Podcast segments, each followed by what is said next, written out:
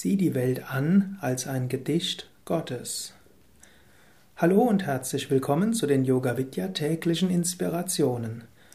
Ich werde in den nächsten Wochen und Monaten Kommentare geben zur Bhagavad Gita, ausgefehlten Versen aus der Bhagavad Gita.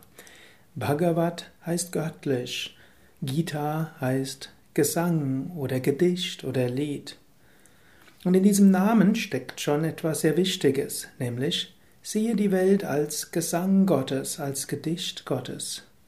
Die Welt ist nicht einfach Wissenschaft, die Welt ist Kunst, die Welt ist Poesie, die Welt ist Gesang. Wenn du jetzt aus dem Fenster schaust oder vor dich hinschaue, siehe, da ist Schönheit, siehe, das, der Gesang der Vögel, selbst das Brummen des PCs, auch die Struktur des Teppiches, die Struktur der Tapete und natürlich noch mehr Blumen und Bäume, Blätter, Wolken. All das ist Kunst und Poesie. Für heute schaue öfters mal hin und nimm diese göttliche Poesie, die göttliche Kunst wahr.